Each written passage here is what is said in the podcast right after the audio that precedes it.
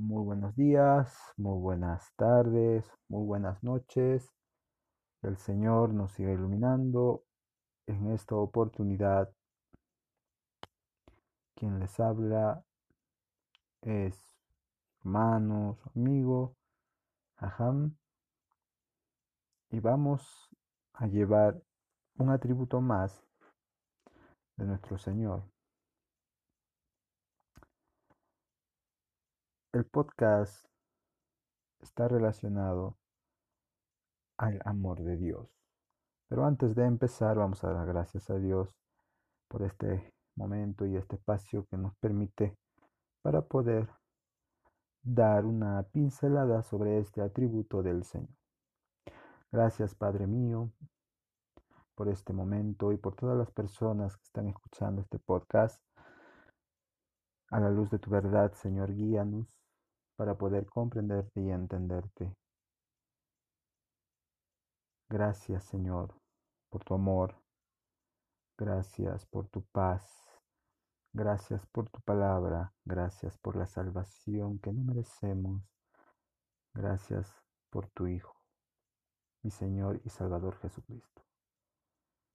Gracias por este momento y por este espacio. Para ti es toda la gloria, Señor, en el nombre de Jesús. Amén. El amor de Dios. Nada expone la depravación y el pecado del hombre como la predicación clara y coherente sobre el amor de Dios. Cuando un predicador contrasta este atributo del Altísimo con la apatía y la hostilidad de sus criaturas hacia Él, expone la vileza del hombre y muestra que el pecado es extremadamente pecaminoso.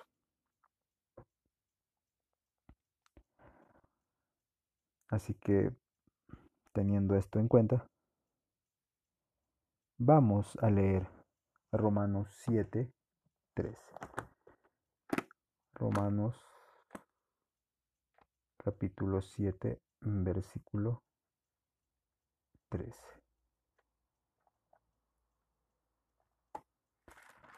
Dice la palabra del Señor.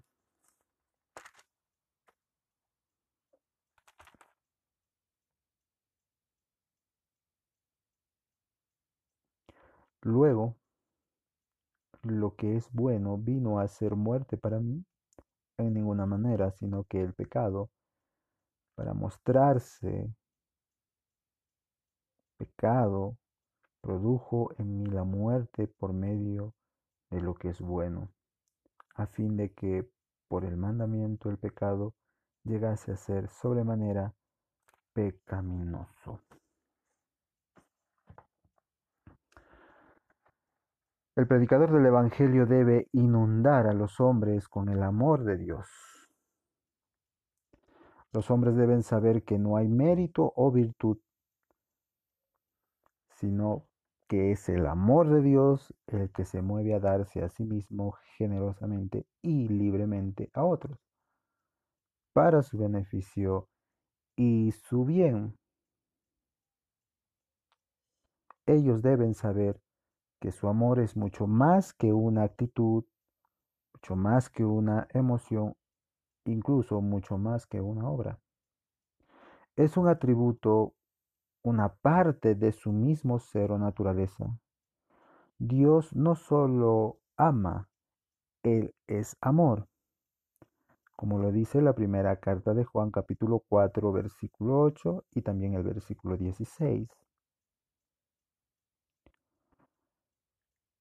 Él es Dios de amor. Como lo dice la segunda Carta a los Corintios capítulo 13 versículo 11.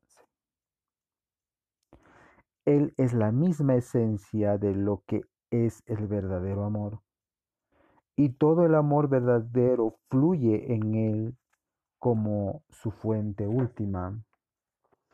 Los hombres deben saber que sería más fácil contar cada estrella en los cielos o cada grano de arena en la tierra que medir o incluso describir el amor de Dios. su altura, profundidad y anchura están más allá de la comprensión de incluso las más grandes y sagaces criaturas.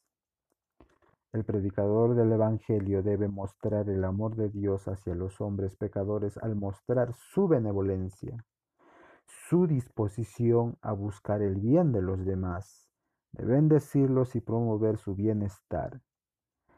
Es el testimonio de la Escritura que Él es su creador o un creador amoroso que busca la bendición y el bien de los ángeles, los hombres y todas las criaturas inferiores. Así como nos, lo hace saber el libro de Jonás 4.11 o los Proverbios 12.10.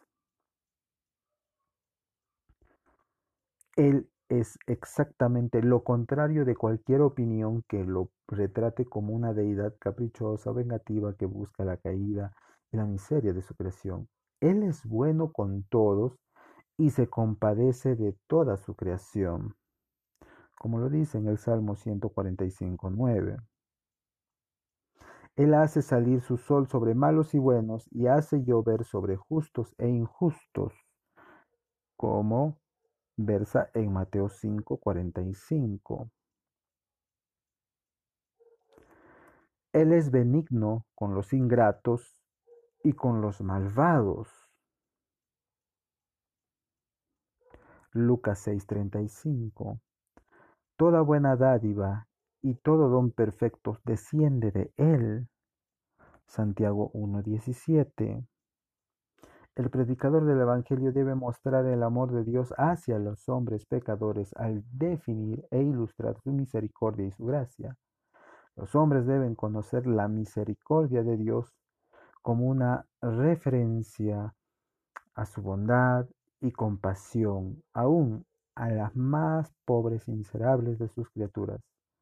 La escritura lo llama el Señor de la Misericordia y lo describe como grande en y rico en misericordia. Usted eso lo puede verificar en el Salmo 145, versículo 8, en la segunda carta a los Corintios, capítulo 1, versículo 3, y Efesios, capítulo 2, versículo 4. Los hombres deben conocer la gracia de Dios como una referencia a su disposición de tratar a sus criaturas no según sus propios méritos o dignidad, sino según su propia bondad y generosidad. Él es el Dios de toda gracia,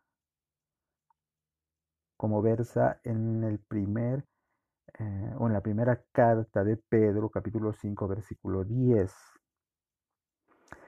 Él anhela ser misericordioso con los hombres y espera tener compasión de ellos, como versa en Isaías capítulo 30, versículo 18.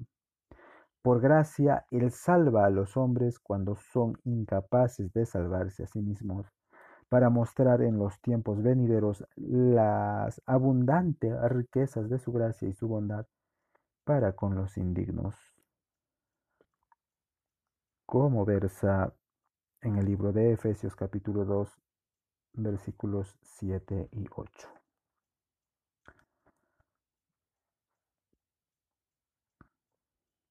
El predicador del Evangelio debe mostrar las excelencias del amor de Dios al darle importancia a su paciencia o longanimidad.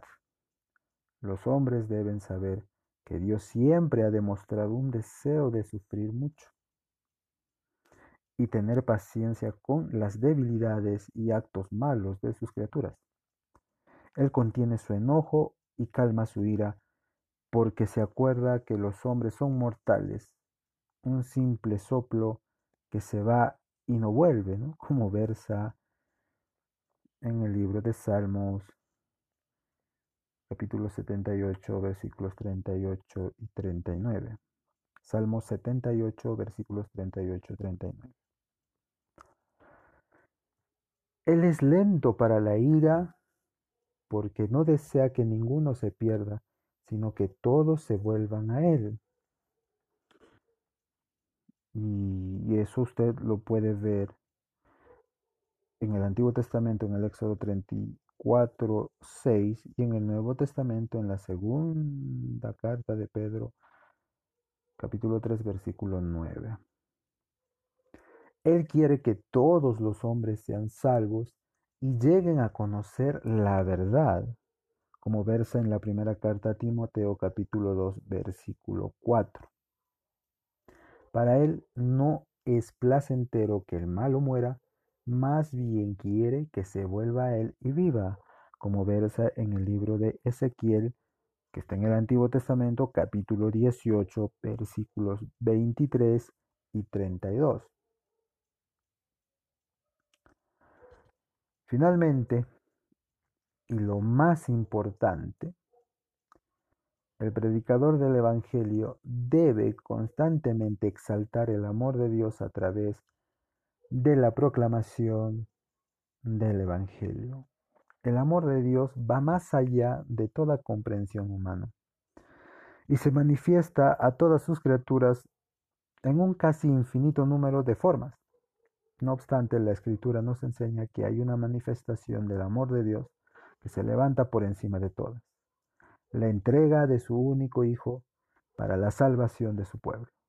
La escritura testifica que Dios es amor y que Él ha manifestado su amor para con nosotros en que Él envió a su Hijo unigénito para morir, para que los hombres pudieran vivir por medio de Él. Nuestra disposición y hechos no definen o miden el amor.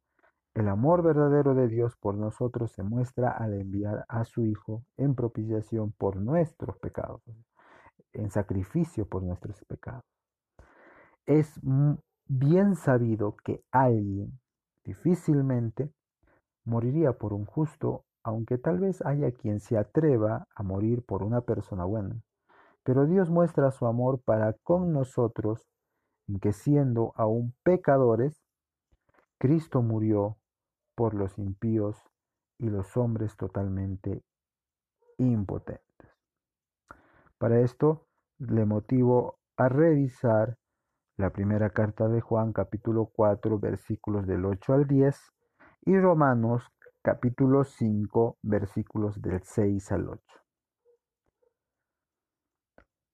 Es en pagar este precio de redención que el amor de Dios resulta más precioso y nuestro pecado más atroz. Estas son solo unas pocas de las verdades que debemos poner delante de los hombres si van a tener una visión bíblica de Dios y comprender la verdadera naturaleza del pecado que han cometido contra Él. Todo pecado es fundamentalmente y finalmente malo porque es cometido contra un Dios infinitamente bueno, quien es digno de todo amor, devoción y obediencia. Mientras más presentemos a este Dios en nuestra predicación, más hombres verán la magnitud de su pecado y su gran necesidad de salvación.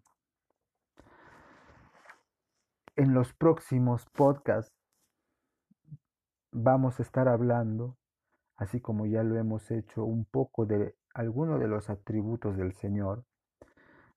Eh, hemos hablado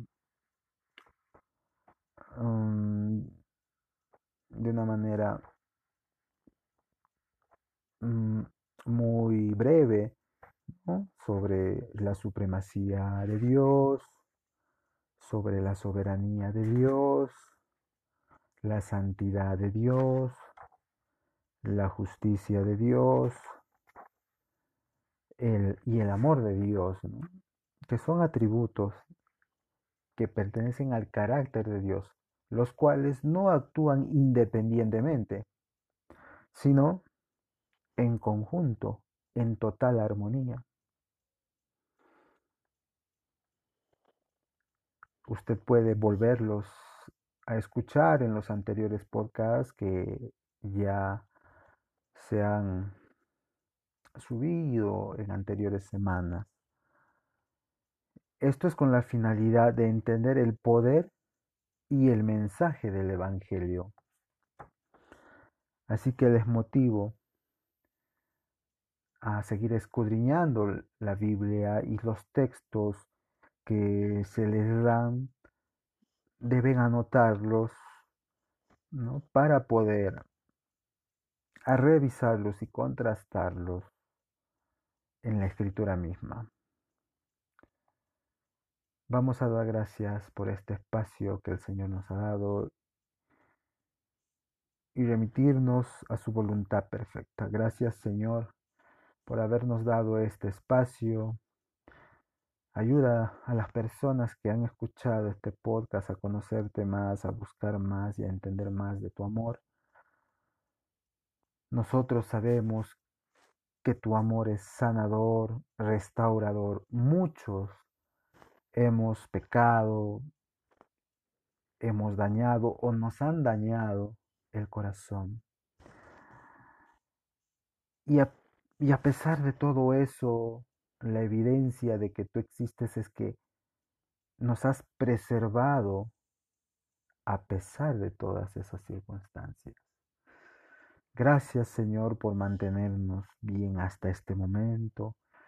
Gracias por lo bueno y por lo malo, porque con lo bueno conocemos quién eres tú y con lo malo conocemos quiénes somos nosotros, qué tan vil podemos ser como hombres. Y a pesar de eso, tú muestras tu misericordia para buscarte, para ser perdonados y para ser restaurados de toda cosa inmunda. Gracias Dios mío, en el nombre de Cristo Jesús. Amén. Dios los bendiga. El próximo podcast está relacionado a el hombre y su pecado. Hemos estado hablando sobre Dios y algunos de sus atributos.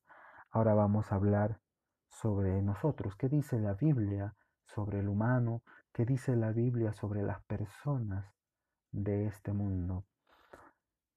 Y vamos a trabajarlos en detalle en los próximos podcasts, ¿no? Por ejemplo, eh, vamos a hablar sobre el pecado de cada uno, eh, sobre el pecado como transgresión, eh, sobre el pecado como rebelión, sobre el pecado como infracción de la ley, sobre el pecado como enemistad contra Dios, el pecado como traición, el pecado como abominación delante de Dios y algunas conclusiones y advertencias sobre estos temas. Eh, en los próximos podcasts estaremos viendo detalladamente, eh, de manera reflexiva, sobre lo que dice la Biblia sobre estos asuntos, para entender y comprender quiénes somos nosotros delante de un Dios que es santo, puro, justo, pero también es, un Dios de ira, un Dios que aborrece lo malo y que espera que nos arrepintamos y le busquemos de un corazón humilde para ser renovados y restaurados. Y aquel que se resista lamentablemente tendrá que asumir y entre comillas tendrá que pasar esa copa amarga de su ira justa y perfecta. Que el Señor los bendiga. Un fuerte abrazo. Vaya, hasta la próxima.